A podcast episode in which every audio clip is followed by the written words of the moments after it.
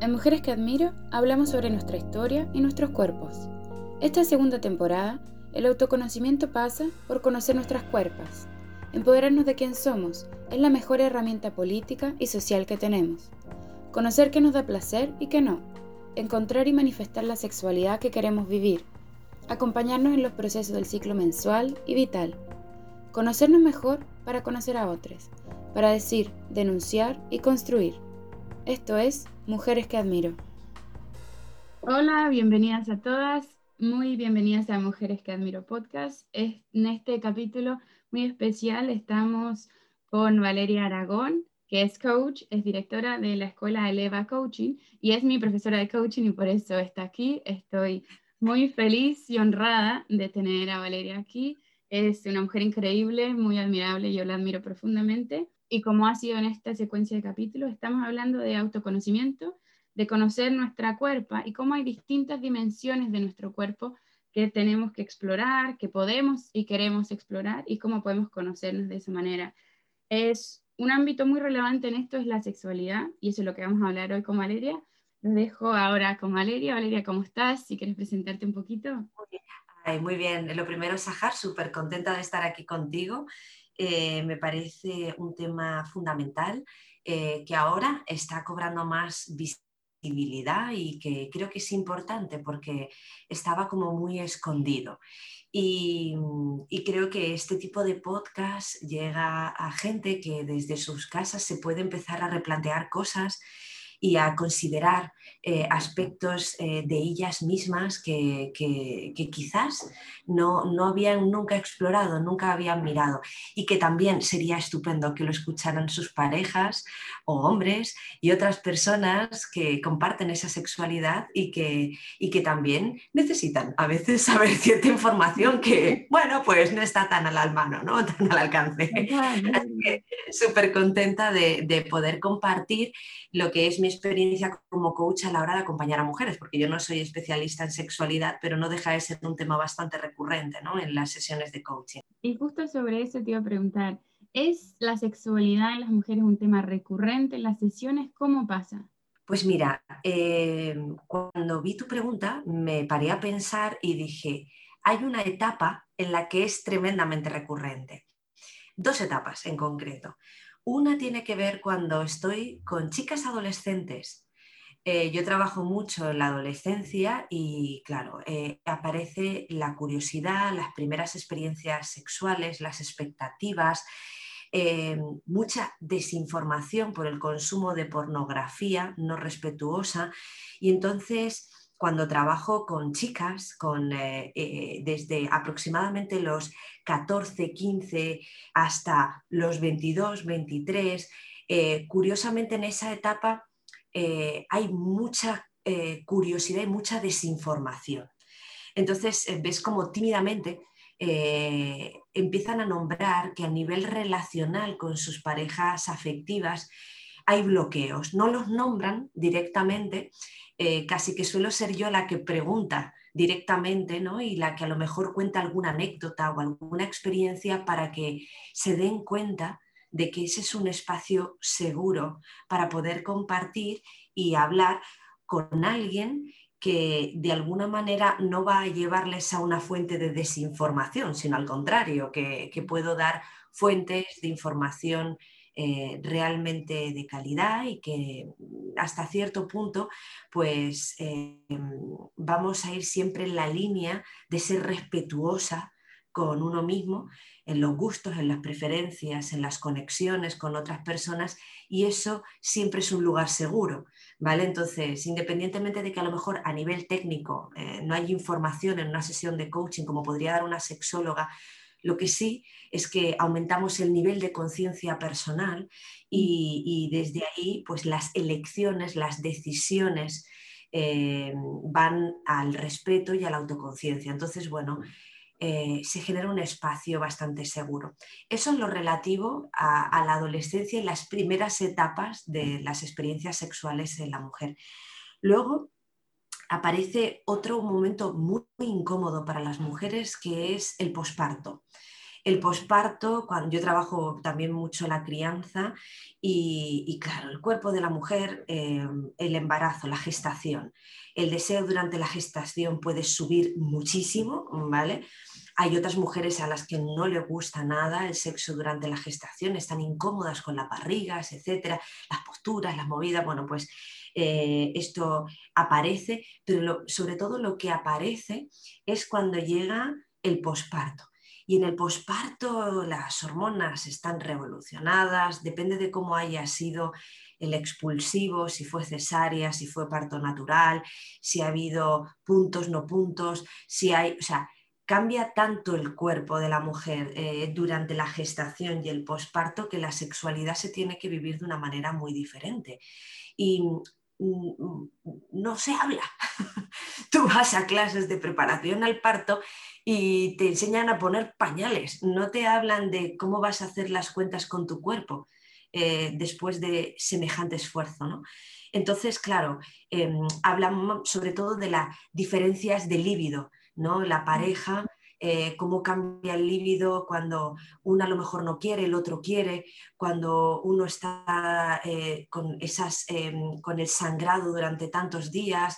Son situaciones que, al final espejan, y aquí es donde yo más trabajo, la falta de comunicación y las dinámicas relacionales que ya estaban presentes en la pareja, como que en estas situaciones, ¡pum!, te las explotan la cara, ¿no? y, y si no había buena comunicación, aquí se nota más. Si había dinámicas de poder, aquí se nota más. Si había creencias de que uno tiene que satisfacer las necesidades del otro, aquí se notan más, ¿no? Mm. Entonces, al final, lo que acaba sucediendo es que la sexualidad es un eco de lo que ya es disfuncional o funcional en la pareja, ¿no? Eh, hay veces que la pareja a nivel de comunicación va fatal y la sexualidad súper bien, pero no es lo más, lo más habitual. Lo que yo más me encuentro es que es como un amplificador de lo que ya sucedía a mm. otros niveles. Entonces tenemos adolescencia, posparto y luego eh, me estoy encontrando pues eh, esas conversaciones con mujeres más maduras que, empiezan a cuestionarse su vida sexual ahora, ¿no? A los 50, a los 40, de cómo habían eh, cubierto ciertos roles de satisfacer al hombre, con ciertas expectativas, ideas, como que tenían la responsabilidad, ¿no? De cubrir las necesidades sexuales de sus parejas masculinas, generalmente, aunque trabajó eh, habitualmente también con lesbianas y, otras orientaciones, la cuestión es que lo más habitual que me encuentro sigue siendo esa mujer que tiene conflicto con la idea de tengo que satisfacer al hombre, ¿no? Y todavía aparece eso, no me lo encuentro en parejas de mujeres, me lo encuentro en esa idea de que tengo que satisfacer al otro, todavía me lo encuentro más entre hombres y mujeres. Y esto podría ser en, grandes rasgos lo más recurrente, eh, lo más eh, habitual que se da en las sesiones.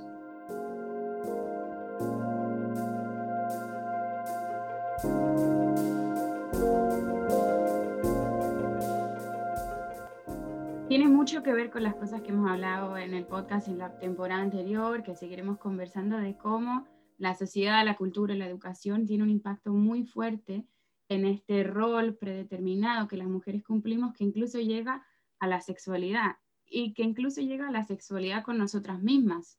O sea, hasta tenemos trabas y bloqueos, bueno, creo, con nosotras mismas luego. Muchísimas.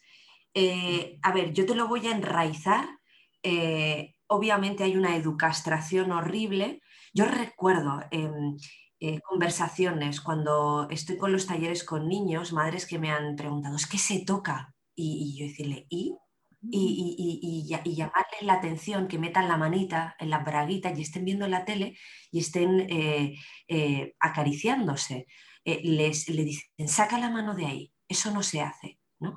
Entonces, claro, empiezas ya desde muy pequeño a, recibir, desde muy pequeña a recibir mensajes mm, con connotación negativa en lo que tiene que ver con la exploración del propio cuerpo, cuando la manera natural de acompañar eso, es, de, es validar lo que está haciendo y eso sí, dirigirla a la intimidad.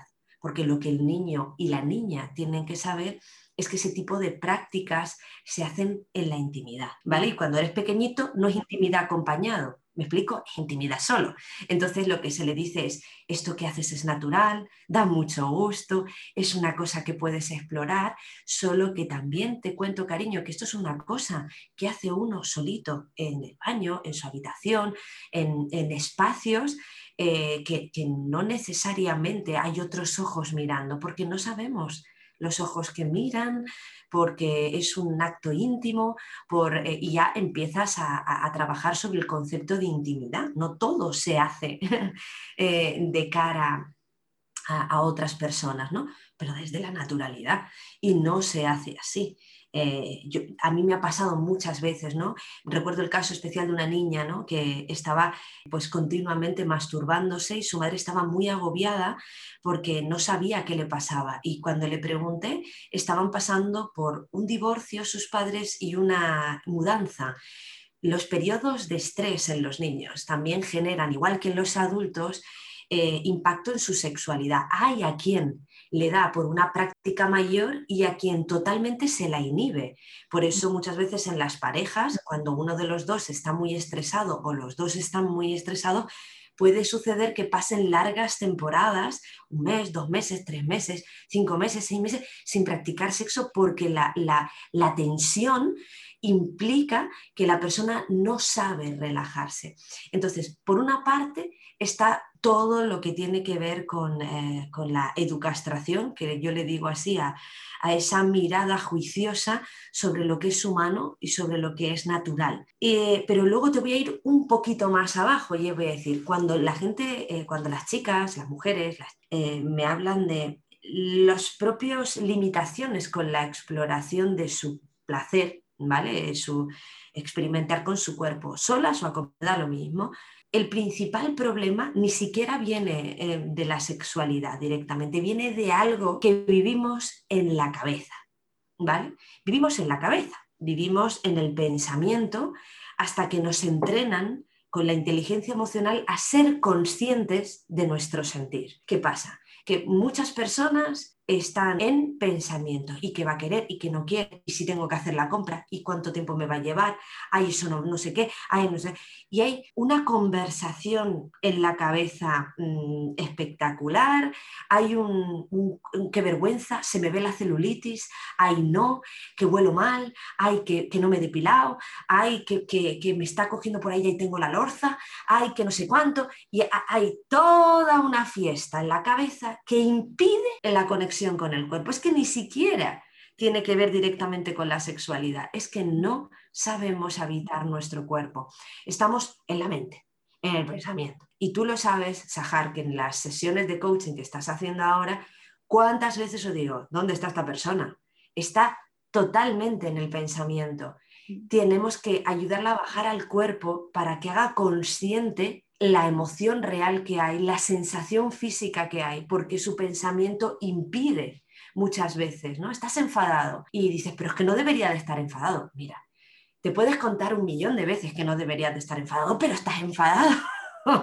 ¿Vale? Entonces, tienes que salirte del pensamiento para poder ver el impacto físico que está teniendo esa emoción en ti, ese pensamiento, eso que te está sucediendo, aquello que te está habitando. Entonces, claro, la gente me habla de sexualidad y le digo, para que tú puedas disfrutar plenamente de tu sexualidad, se tiene que salir de la cabecita y tiene que habitar su cuerpo. Cuando habitas tu cuerpo, eres perfectamente capaz de saber qué te gusta, qué no te gusta, qué intensidades, qué no intensidades.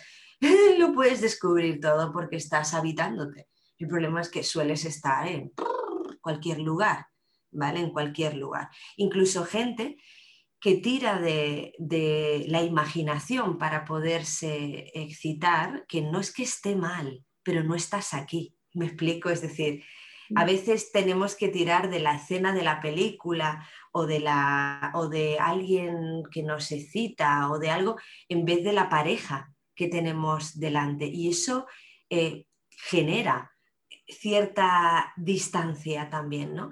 Eh, a veces eh, hemos idealizado ciertas cosas y lo que está delante eh, en comparación, y aquí viene el problema, en comparación con el ideal, pues sale perdiendo. Cuando obviamente si no hubiera ideal y no hubiera comparación, lo, lo que tienes delante en sí mismo tiene muchísimo que puede aportar en cualquier ser humano, de cualquier condición física, de cualquier... Eh, eh, eh, es ver al ser humano que tienes delante puede resultar profundamente excitante y no es necesario irse a la película que vi o al actor que no sé qué o al compañero de trabajo con el que fantaseo.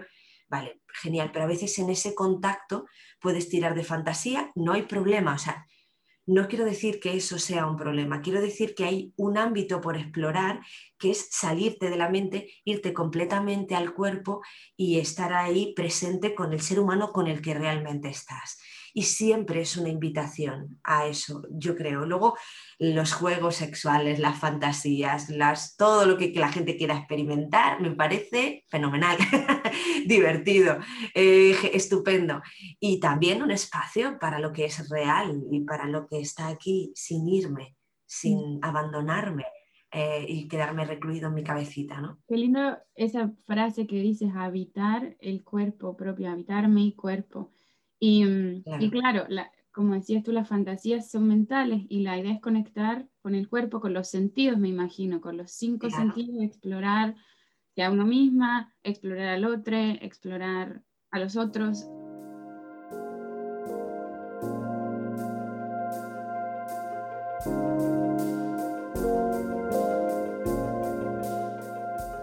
Y en ese sentido, ¿cómo empezar a habitar nuestro cuerpo? Saliendo de la cabeza y esto es muy difícil de explicar, porque no se explica, se hace. Esto siempre me pasa en los directos y en los cursos, siempre me dicen, ¿y cómo? ¿Y cómo? Digo, es que yo no te lo puedo explicar, yo te puedo acompañar a que lo hagas. Y tiene que ver con una serie de pasos con tu atención. Lo primero es reconocer tú qué estás pensando. No estar dentro de tu pensamiento, sino ser consciente de lo que estoy pensando. Cuando yo soy consciente de que estoy pensando, ya está mi pensamiento y yo, uy, ya tenemos a mí, ya estoy aquí, ya está el que observa el pensamiento, no estoy dentro, sumergida en el pensamiento, sino soy consciente, puedo observar, puedo ver mi pensamiento. Ese es un primer paso que nos hace reconocer que la que observa es más grande que el propio pensamiento. Luego lleva otro espacio que es, además de esto, que siento, ¿no? Y empezar a notar el cuerpo, eh, notar eh, qué siento y sí, va a estar en parte, eh, gran parte conectado con lo que estoy pensando. Lo que pienso genera una emoción. Si cambio el pensamiento, cambia gran parte de mi emoción. ¿no? no todo, no siempre, pero todo lo que tiene que ver con lo cognitivo o conductual. Pero tienes que aprender a decir, vale, veo mi pensamiento, observo lo que estoy pensando y si soy capaz de observar lo que pienso también puedo coger esa atención que estaba ahora llevando al pensamiento y llevarla a mi cuerpo. Entonces notaré que a lo mejor tengo tensión en el pecho o que tengo calor o que tengo excitación en alguna parte y empezar a poner la atención ahí, en lo que está pasando en el cuerpo, en lo que está sucediendo, no, no en la cabeza, sino en, en, los cinco sentidos, en las sensaciones kinestésicas de mi cuerpo y, es impresionante porque eh, entrando ya en materia, ha habido mil veces en mi vida sexual que cuando he dado ese paso de cambiar mi atención, me he dado cuenta de que, por ejemplo, mi vagina estaba tensa y en el momento que llevé la atención se relajó. Y son cosas súper sutiles que mm, eh, tienes que gobernar tu atención para que puedas vivir la experiencia sexual que quieres vivir. Es que no puede una mujer estar tensa. Mm. si te tensas, todas las mujeres lo sabemos, tensamos, eh, nos cerramos. Entonces, claro, desde la respiración, la vagina, eh, todo, todo, todo tu cuerpo en general no puede estar tenso y a veces el mero hecho de estar en la cabeza lo cierra, ¿vale? Y, requiere ¿no? de, de, volver y decir, uy, estaba tensa, no me había dado cuenta y de golpe algo que me generaba un poco de molestia deja de generarme completamente molestia. ¿Vale? Porque aquí hay memorias también, memorias de actos sexuales anteriores que a lo mejor en, en, otras relaciones o en algún momento de la vida pues fueron quizás más tensas y el cuerpo tiende a protegerse muchas veces, ¿no? Entonces, jo, observa, aquí no hay peligro, observa con quién estás o qué estás haciendo, si estás sola, ¿no? Permítete eh, conectar físicamente con las sensaciones para que todo fluya, sea simple, sea natural.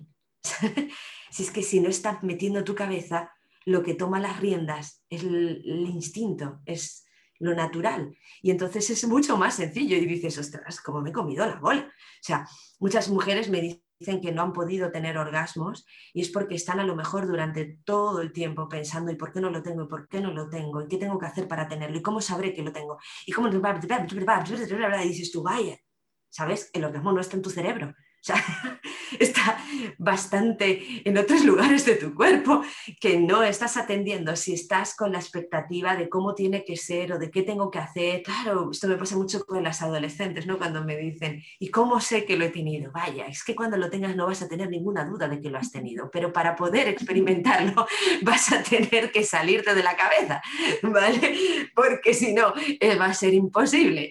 Entonces, bueno, trabajar el acto de presencia, de habitarse uno es probablemente lo más eh, eh, interesante como conquista del propio cuerpo, ¿no? El decir, bueno, a ver, vamos para acá, voy a mirarme, voy a conocerme, voy a respirarme, voy a poner la atención en mí, voy a salirme de toda la, locura mental que puede ser que esté teniendo en ese momento. Tal cual, sí, qué importante ahí lo que mencionas de experiencias pasadas y así, cómo la importancia de encontrar ese lugar seguro, que puede ser sola, puede ser con otro, y de reconocer ese lugar como lugar seguro. Es, es tan importante y también te escuchaba y, me veo reflejada en muchas cosas de las que dices y ahí también la importancia de conversar, de conversar, claro, con la pareja, pero también con las amigas, con otras mujeres, de escuchar a otras mujeres, de conversarlo en terapia, de conversarlo en coaching, de abrir estos temas porque nos damos cuenta que no,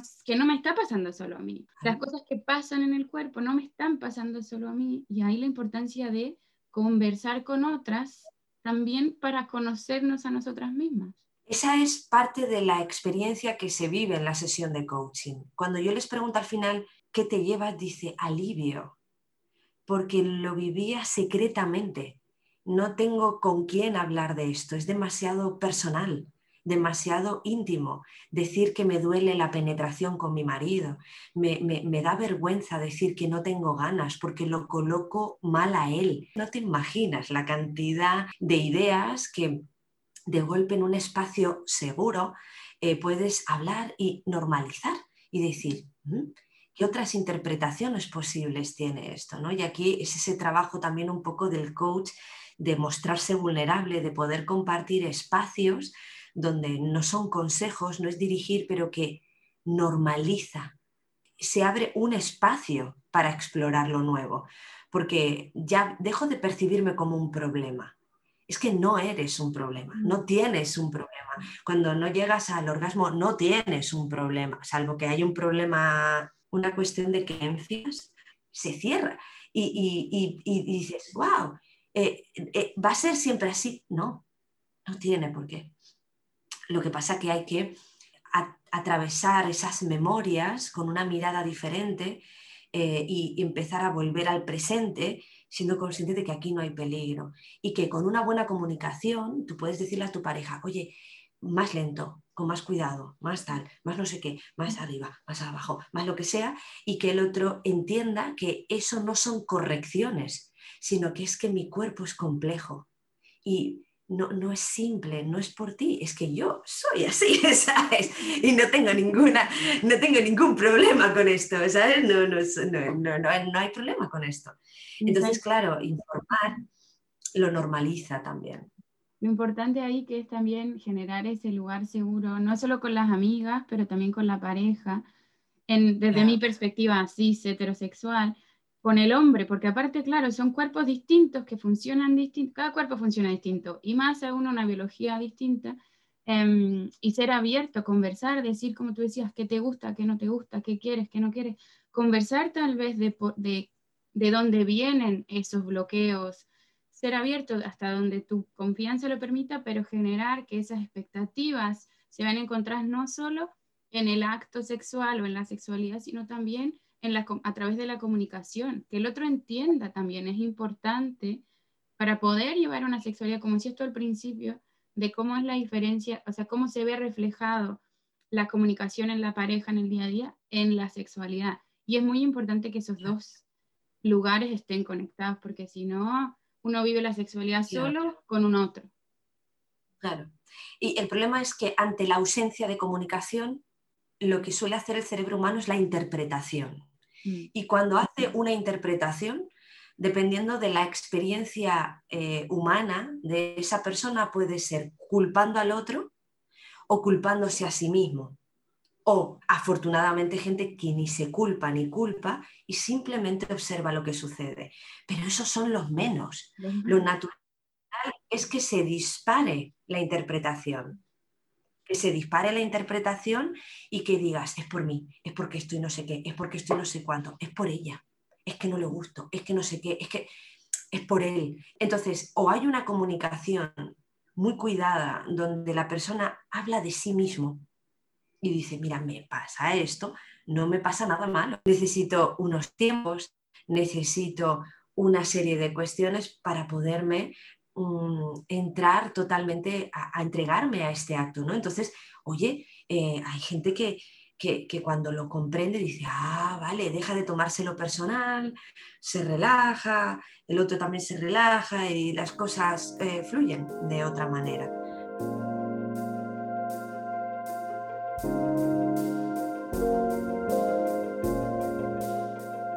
el otro día trabajando con eh, una pareja de chicas que además tienen una relación abierta con otra mujer. Eh, estábamos hablando precisamente de lo mismo, ¿no? Eh, cuando, claro, en ese estoy con una, cómo estoy con otra, cómo estoy conmigo, cómo, o sea, en eso a veces cómo se disparan solas las cabecitas y es que prefiere de ella, es que tal, es que...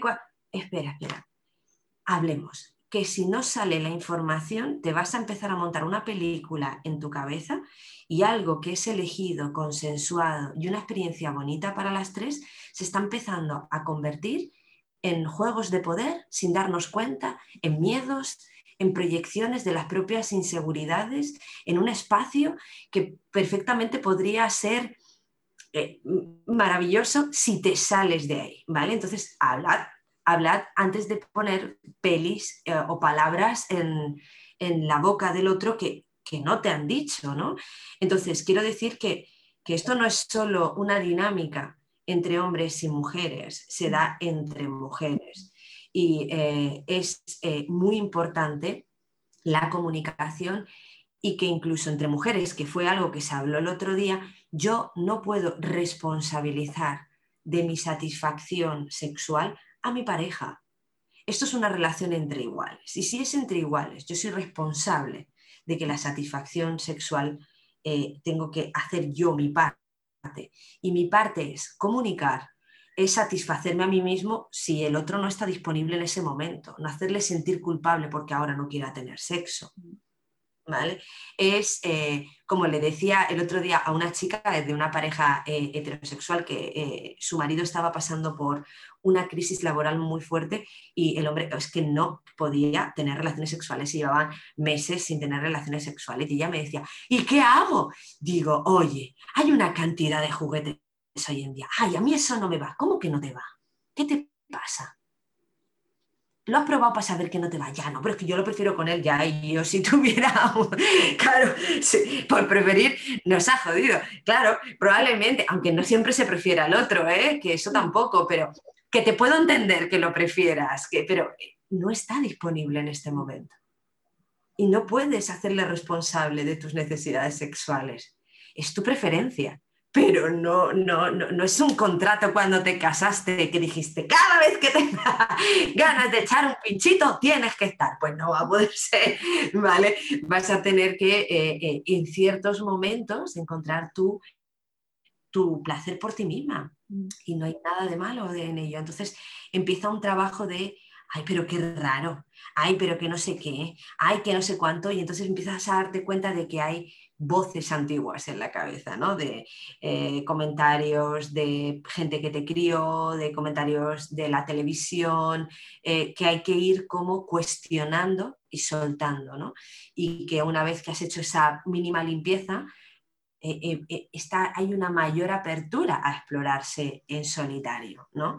Entonces, ya te digo, hetero, homosexual, me da lo mismo, importantísimo la comunicación, no responsabilizar al otro de cubrir las propias necesidades sexuales.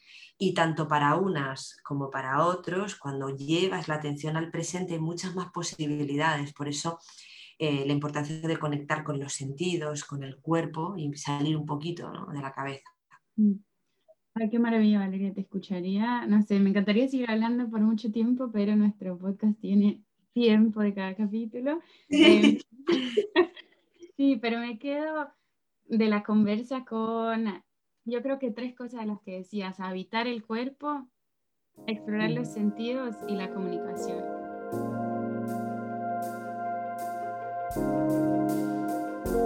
Y esta sección es permanente en el podcast y te quiero preguntar que lo que nos convoca como un podcast como todo y cuál es nuestra iniciativa es que nos admiremos y nos demos cuenta de nuestras maravillas eh, nosotros mismos mujeres. Entonces, cuéntame, ¿qué admiras de ti, Valeria?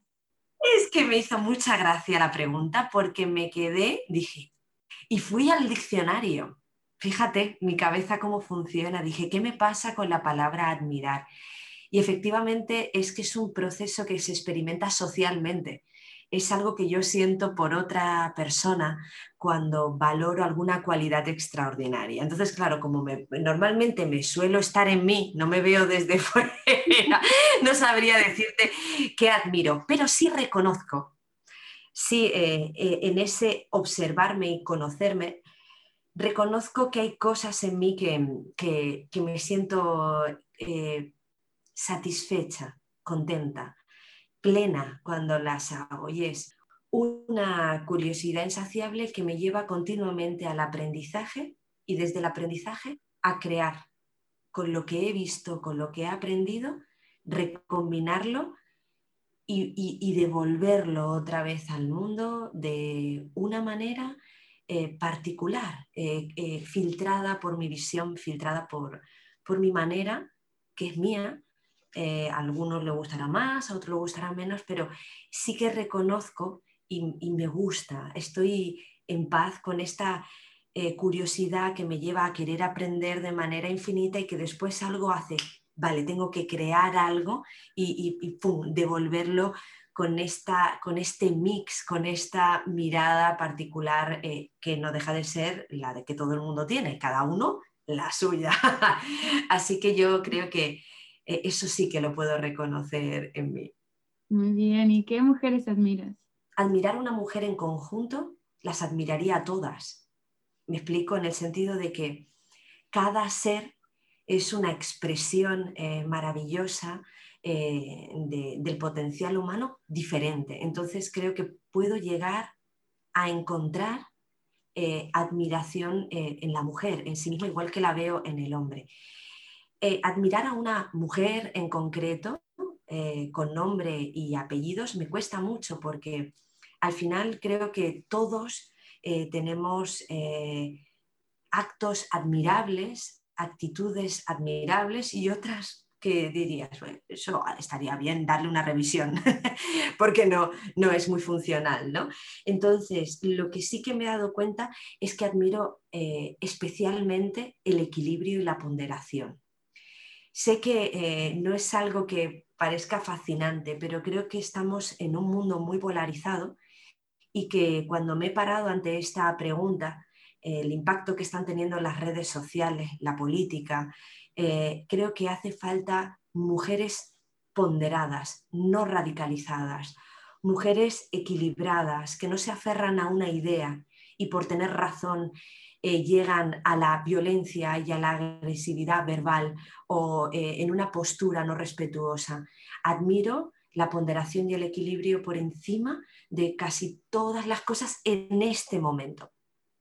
De fondo, eh, claro, me pasa que tengo una ambigüedad también. Admiro a las mujeres que se ponen el mundo por montera y consiguen cosas fascinantes en sus empresas, que te voy a decir yo que soy CEO de una, pero admiro enormemente mujeres que dicen ya y paran y viven una vida simple, sencilla, alejada del tener por tener, alejada del crecer por crecer en lo profesional, que son capaces de estar en la, en la sencillez más absoluta. Entonces, no puedo decirte una mujer en concreto, pero te puedo decir esto, eh, que hay mujeres que lo, que lo, que lo engloban, eh, que ayer hablando con una amiga mía, una psicóloga que eh, ha cogido y se va a vivir al campo, ha sacado a sus hijos del colegio y va a empezar una educación en casa,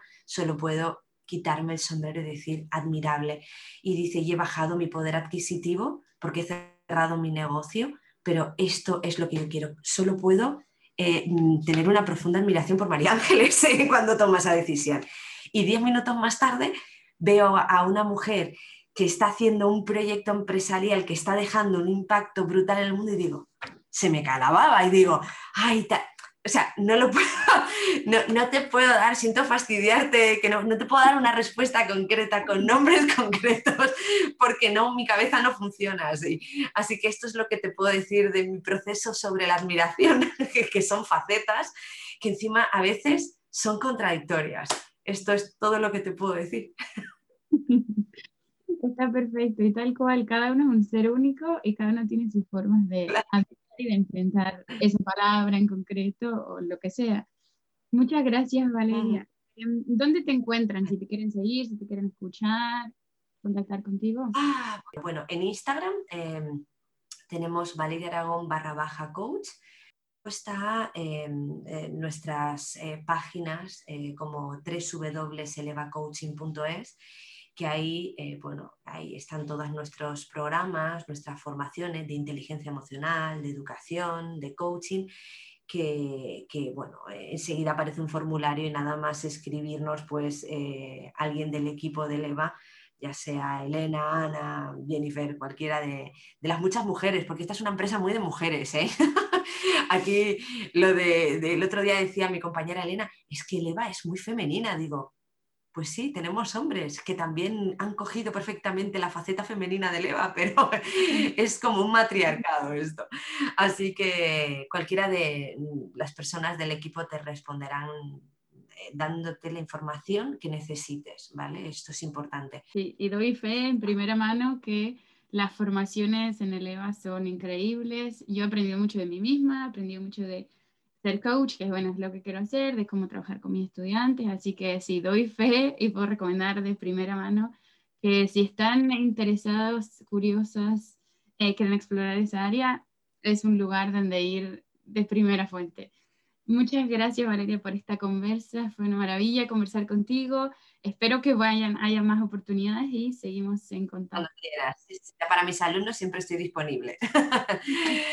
Un abrazo y muchas gracias, Sahar, y felicidades a ti y a tu compañera por una iniciativa tan bonita que llega a tantas mujeres y que es tan necesaria. Información de calidad y ponderada, equilibrada eh, mm, basada en hechos y, en, con una mirada humana, ¿no? que nos podamos conocer y mejorar. Yo creo que cuanto más de esto, mejor. Así que felicidades por ello. Tal cual, muchas, muchas gracias Valeria. Y a ustedes que nos están escuchando, nada más dejarlos invitados a que nos sigan en Instagram en arroba mujeres que admiro podcast para que se enteren de las siguientes novedades y estemos conectando en el siguiente capítulo.